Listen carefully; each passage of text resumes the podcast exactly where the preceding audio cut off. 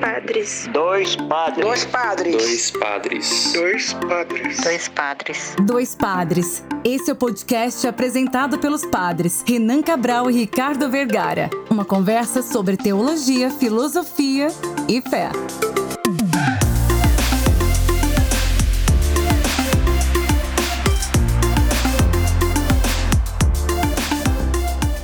Olá, ouvintes! Está começando mais um episódio do podcast Dois Padres. Eu sou o Padre Ricardo. Eu sou o Padre Renan e hoje vamos conversar sobre o terceiro dogma de Nossa Senhora, a Imaculada Conceição.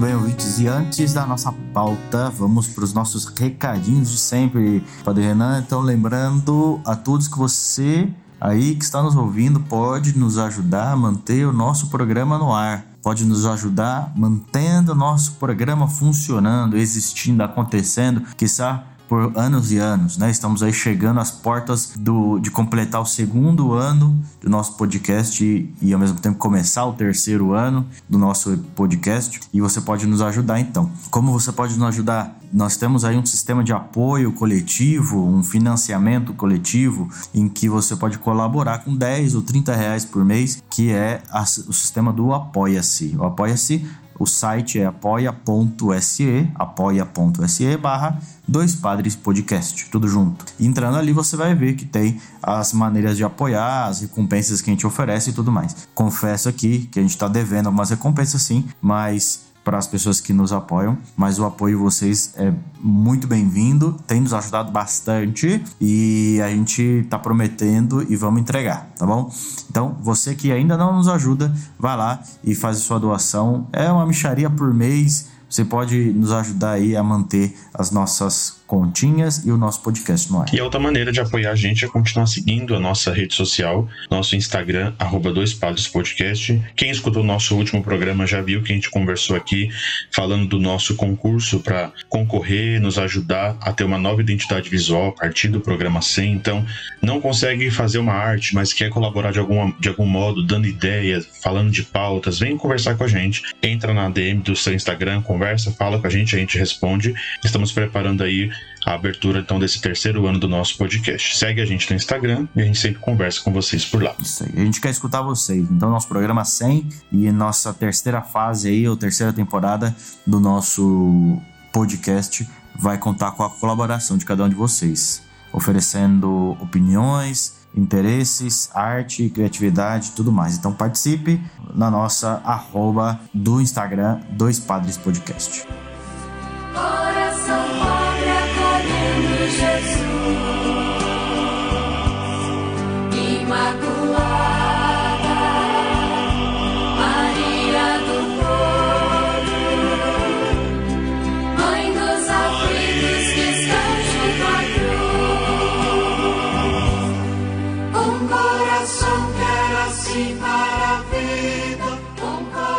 bem, Padre Renan, chegamos aqui então celebrando o Dogma da Imaculada. Foi agora, dia 8, né? Acabamos de celebrar na quinta-feira passada e é sempre muito bom, acho que esse exercício que a gente faz aqui no podcast de retomar, às vezes, não só falar antes de chegar, como uma preparação, mas também retomar algumas coisas que a gente já viveu com outro olhar ou com uma nova visão, nova maneira, a nosso modo. né? Então, a Imaculada Conceição, que é um dogma, né? uma doutrina da nossa, da nossa fé, e pelo Papa Pio IX foi declarado dogma em 8 de dezembro de 1854. E como toda proclamação, anúncio, tem a bula, né? Então a bula chama Inefabilis Deus. Para entender melhor esse dogma, então a gente vai apresentar um pouquinho oito coisas que você deve saber sobre esse dogma da Imaculada Conceição. Padre Renan, começando a pergunta mais difícil, eu jogo para você agora, né? Aliás, não tem pergunta mais difícil. A primeira, vai. O, aqui, quem se refere, né, Imaculada Conceição? Ó, antes da gente responder aqui, e o Padre Ricardo soltou a pergunta, só queria que você que tá ouvindo a gente, depois de terminar o podcast de hoje, volta é, no comecinho da, da, segunda temporada desse programa. Eu acabei de abrir aqui o programa 57. Foi com o Padre Cleito e a gente já começou uma conversa sobre os dogmas de Nossa Senhora. Aquele programa chama Teotocos, que é Maria Mãe de Deus, o primeiro dogma. E aqui a gente está somando esse programa para continuar aquela conversa com o dogma da Imaculada. Então, respondendo, né, a quem se refere a Imaculada Conceição, é a pergunta que o Padre Ricardo fez, a primeira coisa para entender é que o grande questionamento do dogma é a concepção de Nossa Senhora. Como ela foi concebida. A gente já entendeu a concepção de Jesus pela Virgem Maria. E eu acho que faz parte da nossa dimensão de, da, da, nossa fé já professar isso, né? De que Jesus foi concebido pela Virgem Maria. Mas a que se refere então essa Imaculada Conceição? Não de maneira especial a, a que Maria foi concebida, né? Não, não no sentido virginal, porque isso faz parte de um outro dogma, que é o, o dogma da, da virgindade perpétua de Nossa Senhora, porque a gente poderia entrar aqui em, em muitos parafusos, né? Em pensar que Nossa Senhora é filha de Santana e de São Joaquim. Mas o dogma da Imaculada se refere a um outro detalhe da nossa fé, que é a da concepção sem o pecado original, que é assim que nós aprendemos o nascimento e a concepção da Virgem Maria. Aqui nós tocamos também a vida de Jesus Cristo, porque depois o Filho de Deus então nasce por ela, e aqui nós entendemos a vontade e o grande convite de Deus em Maria, né, de que ela seja desde a sua concepção virgem e sem pecado. Então, por isso essa ideia de, da Imaculada Conceição. Ela é imaculada sem mancha do pecado original. Ela não participa daquela comunhão do pecado original da qual nós todos participamos. É, entendendo a quem se refere a Imaculada Conceição, né, a Maria e a sua concepção, o, o que é isso? que é Imaculada Conceição. Esse é o segundo ponto. Lembra que a gente falou de oito que a gente destaca aqui hoje, né, no nosso programa.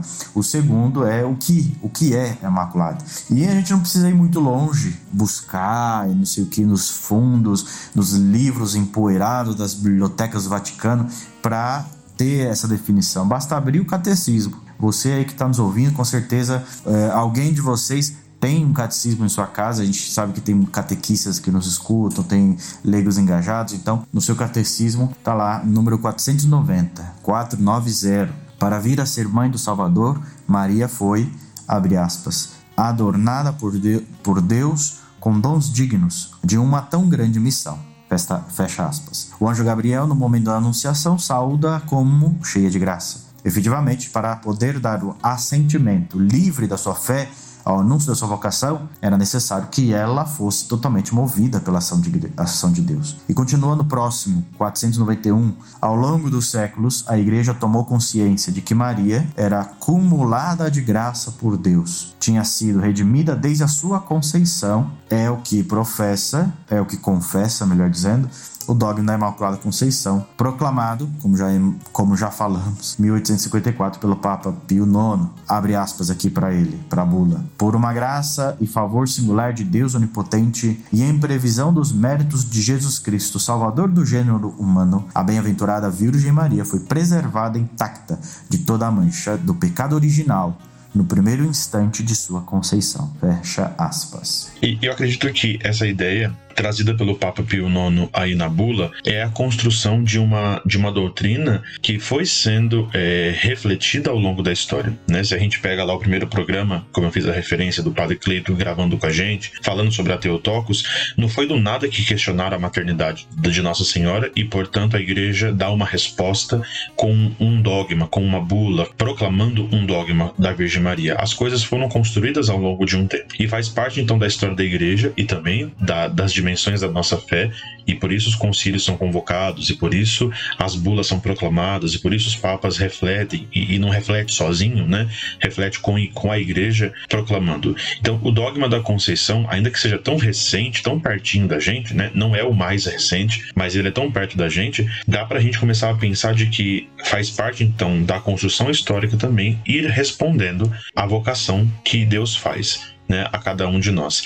Bonito pensar que no Evangelho aí fala de que a saudação do anjo é que ela é cheia de graça, assim como o padre Ricardo leu dos números do, do catecismo, essa reflexão de que desde o instante da sua concepção, ela já é então é, preservada né, da, da mancha do pecado. Então, isso significa, resumindo em, em miúdos, que Maria nunca pecou. Né? Se não teve pecado original, ela nunca pecou, não é? Sim, sim. é, pronto, a gente acabou o programa, né? Encerra, porque essa é a resposta. Maria nunca pecou. Só que acontece, esse sim, né? E aqui uma reflexão a vocês, quando a gente fala de dogma. O dogma, ele não é para ser não refletido. Pelo contrário, a gente tem que fazer atualização do, da nossa reflexão a partir dos dogmas. E aqui é a nossa conversa para isso. É, devido à forma da redenção que foi aplicada a Maria no momento da sua concepção, ela não foi protegida do pecado original, mas também do pecado pessoal. E aí, o padre Ricardo falava dos livros empoeirados né, do Vaticano, a gente não precisa ir lá.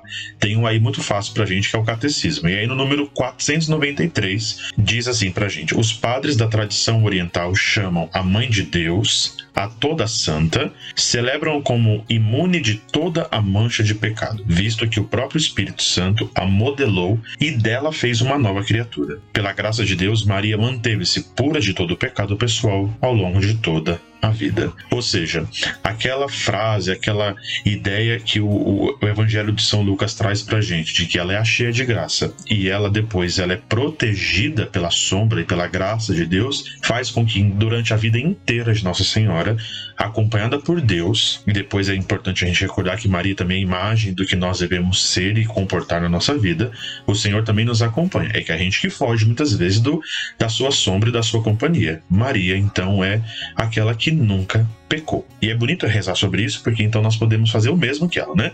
Não, não viver pelos nossos pecados, porque lá no batismo um dia nós já fomos então lavados do pecado original, assim como ela já foi concebida sem. Então nós temos então o mesmo convite de Deus aqui de vivermos pela sua graça. É, no, no batismo nós nascemos para uma vida sem pecado. Então, nascemos sem pecado. Sim. Então, essa associação é válida para nós, né? Seguir o seu exemplo. E aí a coisa vai se complicando um pouco, né? Os dogmas, como você disse, podem entrar em discussão e tudo mais. Então, se a gente quer pôr um pouquinho de lenha na fogueira aí, é, Jesus morreu para salvar a todos os pecadores, né? Os que sofrem, os que buscam a salvação. Ele morreu na cruz para nos salvar. E se Maria é toda sem pecado, concebida sem pecado e também viveu sem pecado, ela não precisava, vamos colocar assim, né? Não precisaria de que Jesus morresse também por ela. O que dissemos, o que a gente diz é que Maria foi concebida imaculadamente como parte desse seu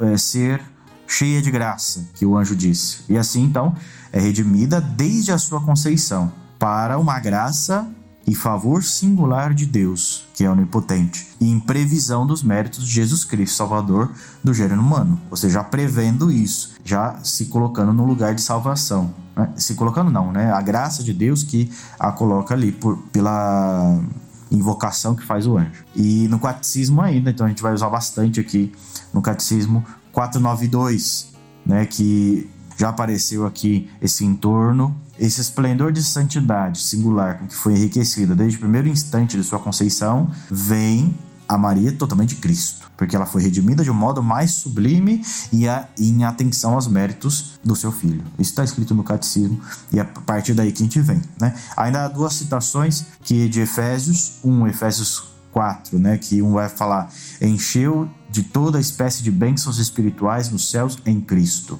Nele a escolheu antes da criação do mundo, para ser na caridade santa e irrepreensível na sua presença. Tá?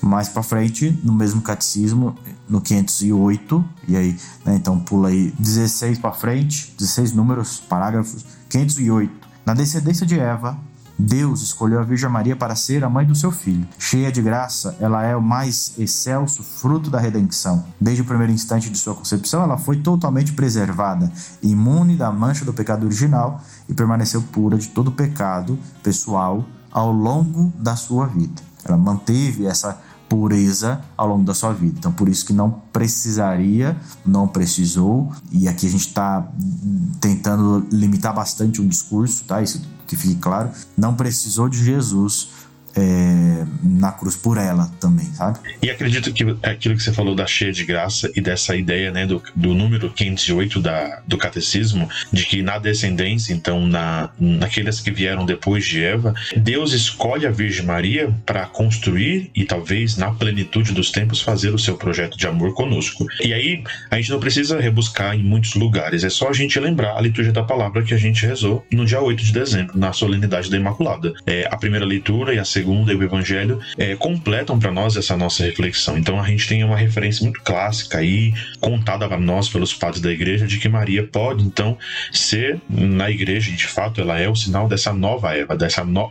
por quem essa nova mulher nasce o, o, Filho de Deus e nos abre então a dinâmica da salvação, né, na plenitude dos tempos em Jesus Cristo. E aí nós temos então esse quinto ponto da nossa conversa, né, como faz, como isso faz um paralelo, né, entre Maria e Eva. Eva lá que é a, esposa, né, a mulher de Adão na, no, no, texto do Gênesis, como nós bem conhecemos. Então, Adão e Eva foram criados imaculados. Nós bem recordamos isso, né? Eles não eram pessoas que viviam pelo pecado, sem o pecado original ou mancha. Ambos caíram em desgraça e através deles a humanidade estava destinada a pecar. Aquela cena tão famosa que é a da queda, né, como nós bem dizemos do Gênesis, nós temos ela quase que reescrita ou é, ressignificada nos evangelhos, porque Cristo e Maria também foram concebidos imaculados, né? E ambos permanecem, diferentemente da queda de Adão e Eva, eles permanecem fiéis. E aí nós entendemos a redenção, né? Através deles, então, todos nós, a humanidade, foi redimida do pecado.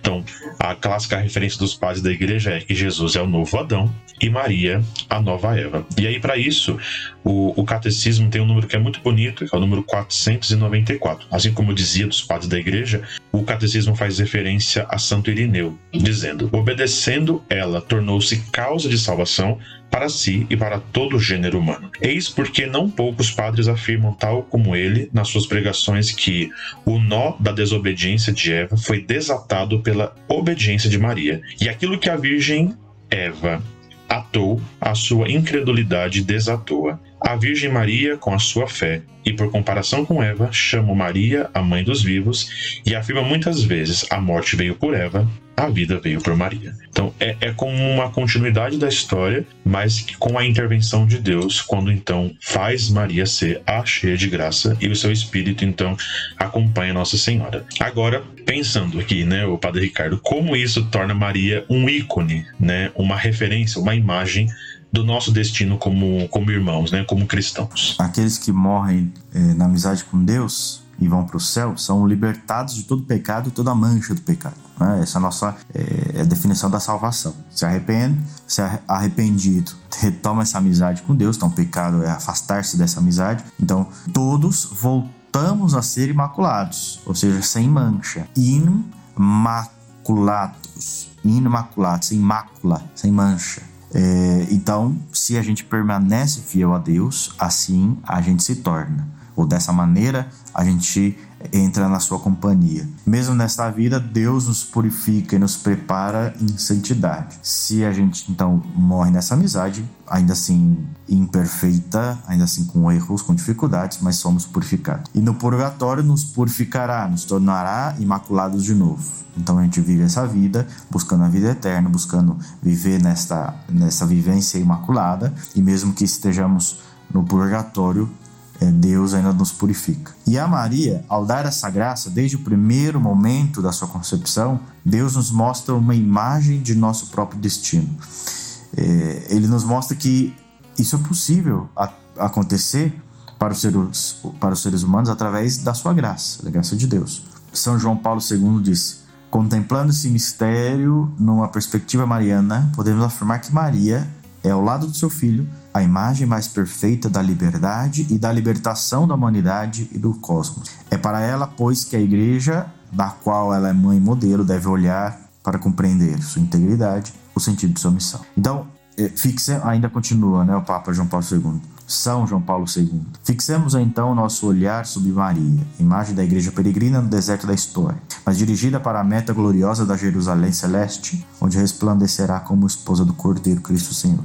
Resumindo tudo, a imagem da igreja, a imagem de nosso destino, ícone da nossa fé, que é Maria, é porque é um ponto de vista como exemplo, né? como meta, como objetivo, como caminho a ser seguido. Né? Celebramos isso no Dia Imaculado. Ah, os textos vão dizer assim, que Deus preparou um lugar para a vinda do seu filho. E nós, a gente mesmo aqui no programa, já falamos algumas vezes né, sobre também essa visão de Maria como ícone, como imagem, né? Então a gente tem o próprio programa, o 23, lá atrás, né? Esse é o 96. O 23 a gente fala de Maria como imagem da igreja. Também no número 45, no episódio 45 a gente fala da Nossa Senhora Aparecida. Então, Nossa Senhora da Conceição Aparecida. Então a gente passa um pouquinho sobre esta, esse dogma também. Um outro dogma que a gente já citou aqui, número 57, Teotocos, Maria Mãe de Deus. E para falar um pouquinho também dessa coisa do ser igreja, o programa 76 fala sobre as aparições de Fátima.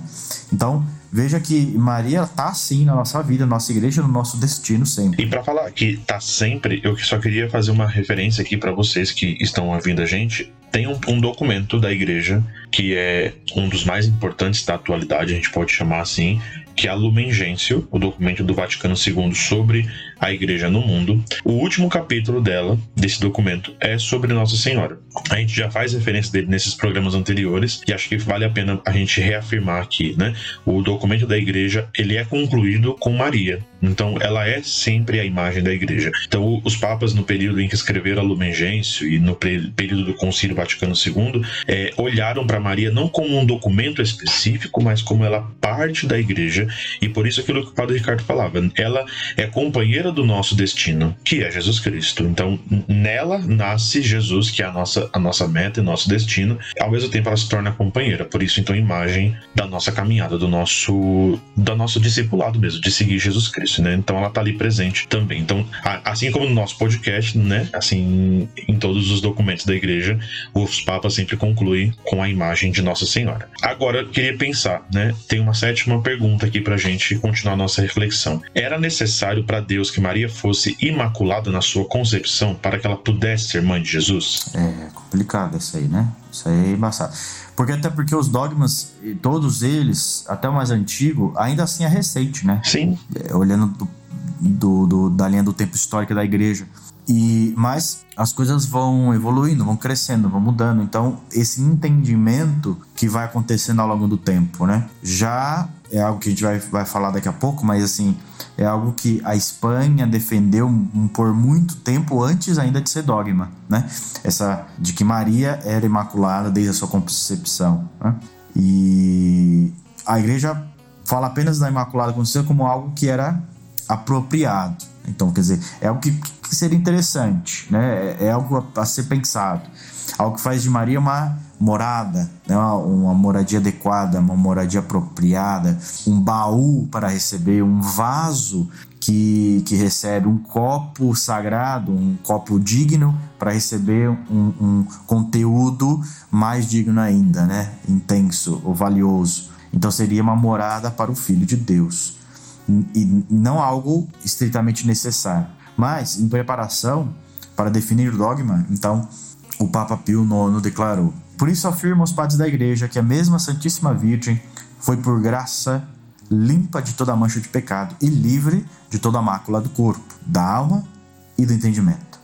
Que sempre esteve com Deus, unida com Ele em eterna aliança, que nunca esteve nas trevas, mas na luz. E, de consequente, foi apta ou aptadíssima morada para Cristo, não por disposição corporal, mas pela graça original.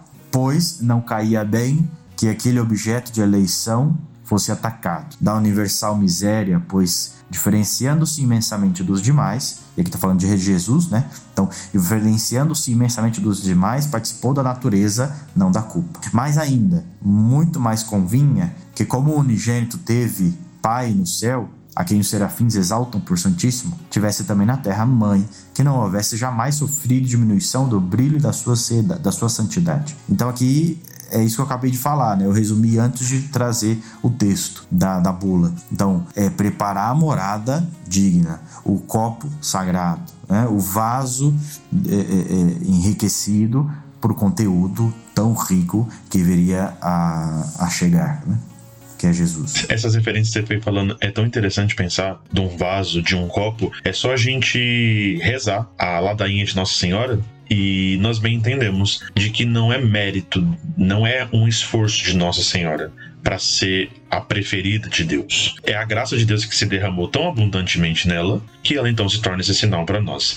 Não é, é, é, a vontade de Deus e não a de Nossa Senhora. Então isso aqui nos ajuda a entender a, a celebração, né? nos ajuda a viver o, no dia 8 de dezembro, como nós celebramos, mas continuar nesse tempo do advento, que acredito que a, a presença de Maria agora, a gente que se aproxima já do quarto domingo do tempo do advento, já se aproximando depois do Natal, Maria vai se tornando mais presente ainda no nosso caminho. Então, aqui sempre no tempo do advento, a gente vai ter a presença de Nossa Senhora. Então, é, uma vez eu me recordo do nosso professor, do Padre Diogo, que falava que Maria é como esse farol é, no tempo do advento que acende rapidamente para nos fazer caminhar mais perto né, e mais iluminado para chegar no Natal de Jesus. Né? Então ela vai nos apontando o caminho. Então ela não é a luz, mas ela é um farol que vai nos fazer então aproximar da luz que é o próprio Senhor. Então acho que como celebramos a Imaculada Conceição hoje, vivendo a palavra, rezando aquilo que a palavra nos aponta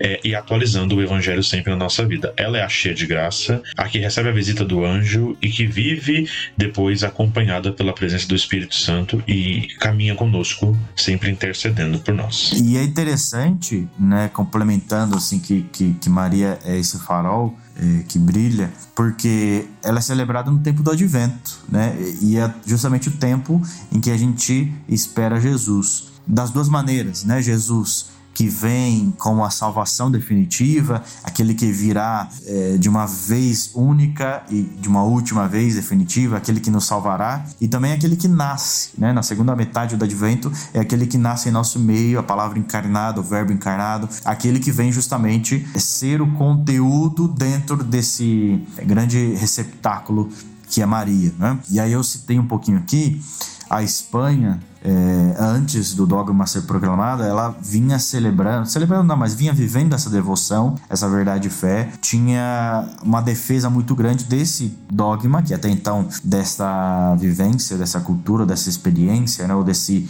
dessa busca de colocar Maria como imaculada, preservando-se dessa mancha e defendeu por muitos anos, né? E isso fez com que a Espanha tivesse um, um presente, né? Tivesse um aqui um regalo, né? um, um presente que é poder celebrar nesse dia da Imaculada ah, com a cor azul, que não é uma cor litúrgica, apesar de que a gente vê por aí um pouquinho, né? Mas aqui entre nós, não é uma cor litúrgica e somente nesse dia e na Espanha se pode celebrar de azul, justamente por essa defesa tão intensa dessa do, desse dogma, dessa vivência, dessa doutrina. E azul por quê? Porque remete ao manto de Nossa Senhora, o manto que ela está vestindo que traz também o significado dessa pureza e desta aura imaculada. Então é uma coisa característica muito intensa aqui, muito interessante, muito bonita de ser vivida aqui. Então, o pessoal que viu minhas fotos aí na, na quinta-feira não estava errado, não. Eu não estava errado, não. Eu estava na Espanha celebrando. E você viu outros padres de azul, é outra história. Desse aqui, deixa abaixo. não vamos entrar nesse assunto.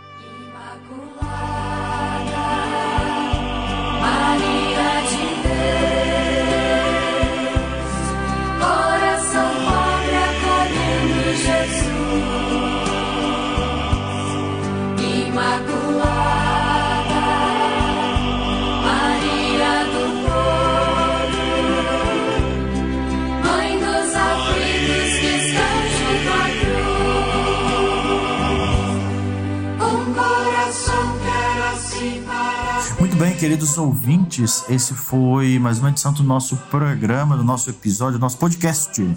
Eu espero que você tenha gostado. Né? Lembrando que nós estamos aí preparando o programa 100, então participe, vai no nosso Instagram, arroba dois padres podcast e manda pra gente uma DM, um comentário, dá a sua sugestão do que você quer ver pro nosso programa 100, mas também para o nosso terceiro ano, que logo logo começa, tá bom? A gente tem aí a média de 50 programas por ano, então a gente está entrando já no nosso terceiro. Participe, tá bom? créditos do episódio, esse programa pauta do Padre Renan, Padre Ricardo. Teve a colaboração de Fabi Ribeiro, a arte de Paulo McAllister, a edição e sonorização com André Assunção. E eu espero que você tenha gostado, que você tenha rezado bem esse dia da Imaculada e como já passou hoje, faz um, uma oraçãozinha, reza uma Ave Maria aí para mim, uma Ave Maria para o Padre Renan, para que a gente possa continuar vivendo esse testemunho tão bonito de Nossa Senhora. E você também, testemunhando e apontando o Cristo Jesus com sua vida. Um abraço a todos, que Deus abençoe. Deus abençoe, um abraço a todos.